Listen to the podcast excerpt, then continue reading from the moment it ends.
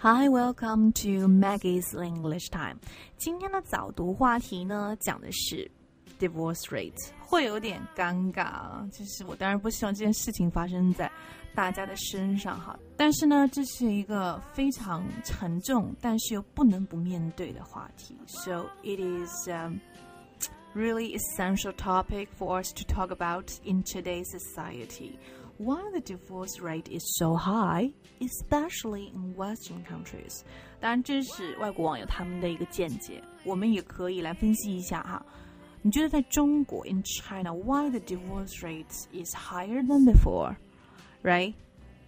有很多原因了哈。当然有它这个，我觉得 education 是一个很重要的原因部分。就大家自己的话，哎，教育程度提高了，会对伴侣啊这个要求会。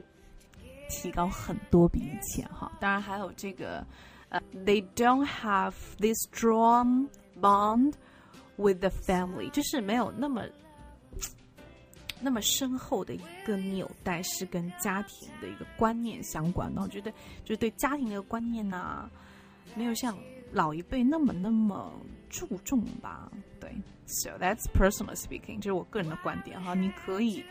就是发表自己的观点，觉得不好的话，哈，OK。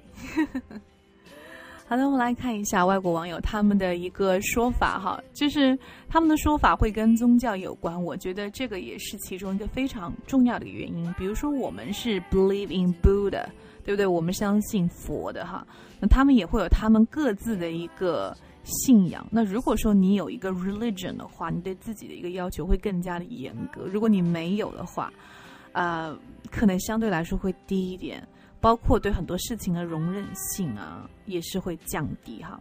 来看一下这位网友他的一个说法：In Orthodox countries, divorce is still a taboo.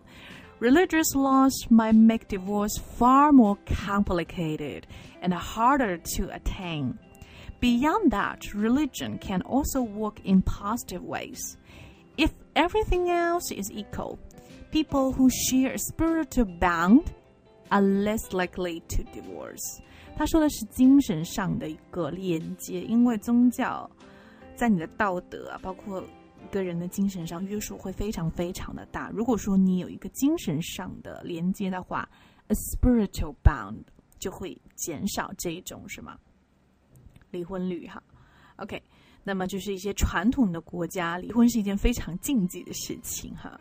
那么法律呢会要求离婚这件事情非常非常的困难，很难达到哈。Yes，那么说到 “bound” 这个词呢，我经常会想到美剧《吸血鬼日记》（Vampire Diaries），因为之前我经常会在 Damon 的口中听到这句话哈。这个 brother 哈 bond 等等 family bond，就是一种情感的纽带，它可以作为一个名词，可以表示一个动词哈。那这里是作为一个什么名词？看一下它的一个解释：A bond between people is a strong feeling of friendship, love, or shared lives and experience that unites them. OK，就是会让人家觉得非常团结的一种很强的精神啊。OK。 他们之间形成了一种友谊的纽带。A bond of friendship had been forged between them. Forge 的意思就是形成，OK，形成。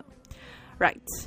So if you want to share your opinions or you want to join us in morning reading, you can scan the QR card. 如果想跟我们一起来分享你对这个离婚的观点，或者呢想要分享你自己的一个语音的话呢，可以加我的微信三三幺五幺八幺零，加入我们的早读群，还有我们的口语极限挑战，从发音、生活英语、音标，还有这个美剧英语等等来提高自己的一个英文表达能力哦。My WeChat number is double three one five one five eight one zero，三三幺五幺五八幺零是我的微信号。And also, I want you to share this post to your moments if you like it. 如果喜欢的话，可以分享到朋友圈，让更多的朋友看到。Okay, so see you next time.